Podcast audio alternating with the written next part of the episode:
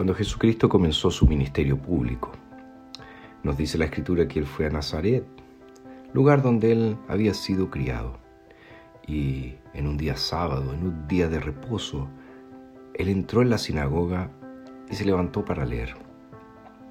Y nos dice que se le entregó el rollo del profeta Isaías y cuando abrió el rollo encontró el lugar donde estaba escrito, El Espíritu del Señor está sobre mí, porque me ha ungido para anunciar buenas nuevas a los pobres, me ha enviado para proclamar libertad a los cautivos y vista a los ciegos, para poner en libertad a los oprimidos y para proclamar el año agradable del Señor. Después de enrollar el libro y devolverlo al ayudante, se sentó, y los ojos de todos en la sinagoga estaban fijos en él. Entonces comenzó a decirles, hoy se ha cumplido esta escritura en los oídos de ustedes. Todos daban testimonio de él y estaban maravillados de las palabras de gracia que salían de su boca y decían, ¿no es este el hijo de José? Entonces él les dijo, sin duda me dirán este refrán, médico, sánate a ti mismo. Hemos oído cómo sucedieron tantas cosas en Capernaum, haz lo mismo también aquí en tu tierra. Y añadió, de cierto les digo que ningún profeta es aceptado en su tierra. Jesús entonces comienza su ministerio público, abriendo en la profecía de Isaías, profecía que se refería al siervo sufriente del Señor. Y él deja muy en claro cuál es su misión. Él ha sido ungido, él ha sido separado, él es el Mesías y ha venido para anunciar las buenas nuevas, para anunciar el Evangelio, para anunciar la salvación.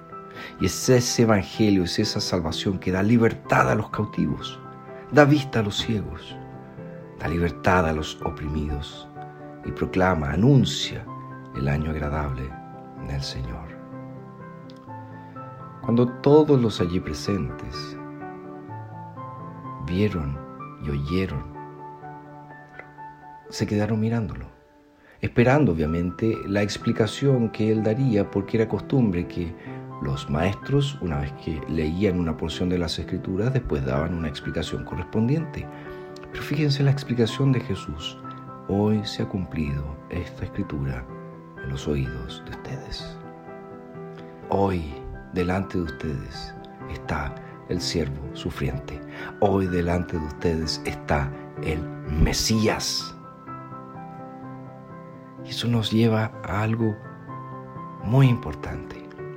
Cada vez que la palabra de Dios es abierta, cada vez que la palabra de Dios es proclamada, cada vez que es predicada, es el Mesías quien está hablando con nosotros.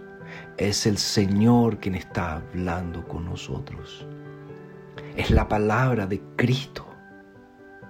Por lo tanto, necesitamos hacer ese ejercicio de recordar permanentemente que cuando Dios habla en su palabra, cualquier hombre que esté allí anunciando el Evangelio desaparece. Porque quien habla es Dios, quien habla es el Señor.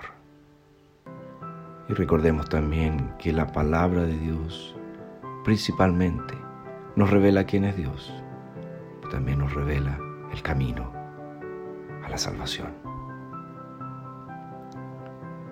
La disposición de nuestro corazón al oír la palabra de Dios debe ser esta. Olvidémonos del hombre allí presente y enfoquémonos solamente en el Señor.